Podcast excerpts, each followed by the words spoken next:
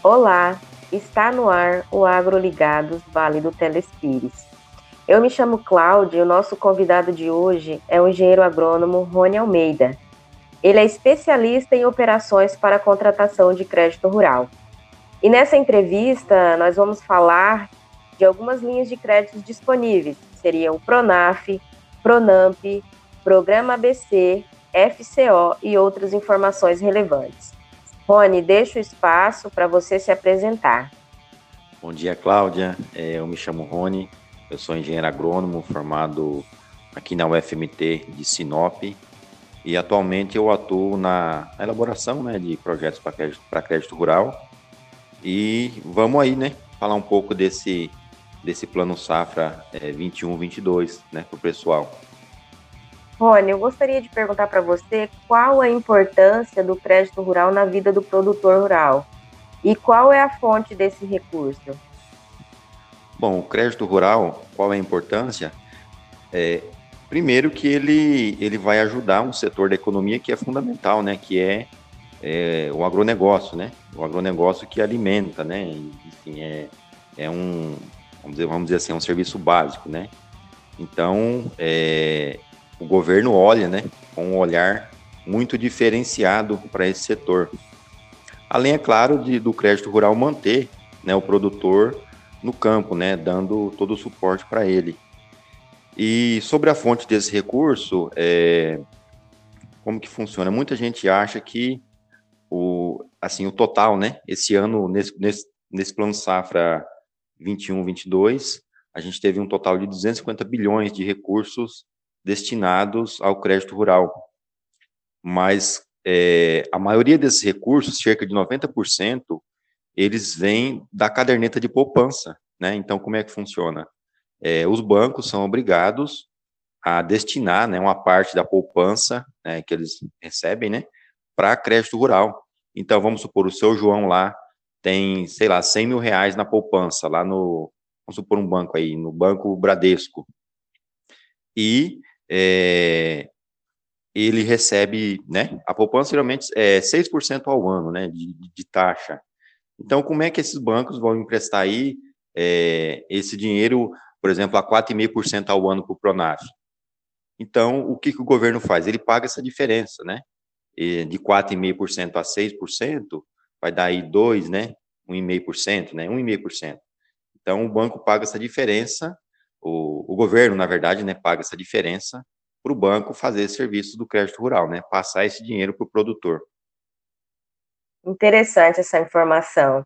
É, e sobre as linhas de crédito, quais são os requisitos para o produtor ele se enquadrar em qualquer uma dessas disponíveis? É, a gente divide os produtores é, em pequeno, pequeno produtor, médio produtor e grande produtor.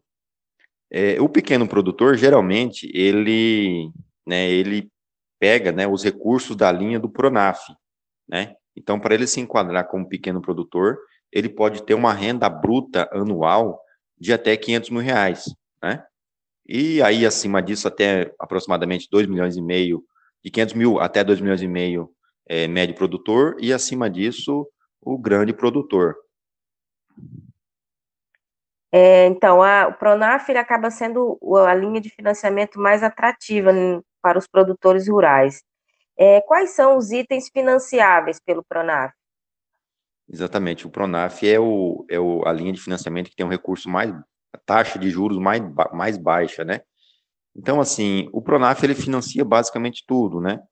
É, como que a gente pode, é, para a gente começar a falar de Pronaf, a gente precisa separar os tipos tipo de financiamento a gente tem um investimento e a gente tem o um custeio. Então, investimento é o que vai ser utilizado durante muito tempo dentro da propriedade, como cerca, é, trator, é, galpão, barracão, moradia, né, curral. Já o custeio é o que vai ser utilizado durante o ano produtivo, né, adubo, vacinas, sal mineral, essas coisas, né. É, Hoje, na linha de investimento, o teto do Pronaf, ele subiu um pouco, né? É, há muito tempo atrás era, era 150 mil, 165 mil, hoje foi para 200 mil, né? Então, assim, tá bem interessante o Pronaf hoje. assim, financia matrizes, né? Matrizes, principalmente matrizes aqui no, no norte do Mato Grosso, né? E maquinário também. E no custeio, o custeio ele tem um teto de 250 mil e financia desde animais, né? Custeio para animais, é, também financia aí custeio para lavoura, né? Adubo, enfim, tudo que vai ser utilizado durante o ano. É, Rony, sobre o Pronamp, quais os recursos destinados ao Pronamp, quais são as atividades que são beneficiadas e quais as peculiaridades dessa linha de financiamento? É, o Pronamp é Programa Nacional do Médio Produtor, Pronaf, Programa Nacional da Agricultura Familiar. Então, assim, o Pronamp, ele já está um nível acima, né? O Pronamp, Pronamp ele, ele principalmente atua no custeio, né, da, das atividades, né? Tanto da agricultura quanto da pecuária. O teto de, de custeio do Pronamp é de um, um milhão e meio por ano agrícola. Né? Então, assim, nesse ano, de, nesse plano safra 21-22, o produtor pode pegar até um milhão e meio de, de custeio. A taxa de juros é de 5,5%, e ele também financia, na linha custeio, animais para recria e engorda, né? Então, aí o produtor que vai comprar aí é, desmamas, né, ou bezerro macho, ele tem aí até dois anos para começar a pagar é, esses animais, né? Na verdade, é uma parcela única, né? Custeio. Então, assim, e outra coisa também, a diferença do Pronamp para o Pronaf é que no Pronaf o produtor tem que ter um prazo de, vamos dizer assim, um prazo mínimo de, de atividade, né? Um tempo mínimo de atividade, aproximadamente um ano. E no Pronamp não, no Pronamp não precisa é, o produtor tá tendo esse tempo já de, de produção, né? Ele pode já começar é, hoje já, né? Ah, vou pegar um recurso, né? Vou me tornar produtor rural. Ah, então quer dizer, a linha vai ser o Pronamp, né? Você não precisa ter é, esse tempo de atividade.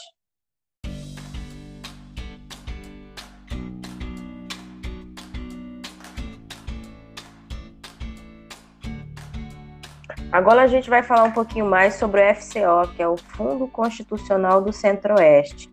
Rony, você pode explicar para a gente por que esse fundo ele é tão importante para o nosso estado, para o Mato Grosso?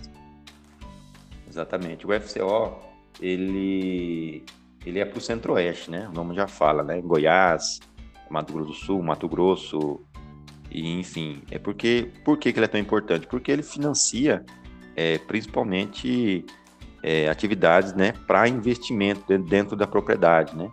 Ele tem um teto bem alto, né, de 30 milhões, tem uma taxa de 6% ao ano, né? Essa taxa pode variar de acordo também com o tamanho do produtor. E ele financia principalmente matrizes, né? Matrizes para cria, reprodutores, é, máquinas agrícolas, é, armazéns em geral, e também financia caminhões. Por exemplo, quando se trata de maquinário, produtor tem até 10 anos, né, para começar, para pagar 10 anos de prazo e até 3 anos de carência. Já quando se trata de matrizes, reprodutores e caminhões, ele tem 6 anos de prazo e até 2 anos de carência, né? Então, assim, é bem interessante, né? Estrutura de armazenagem, ele tem 15 anos de prazo para pagar.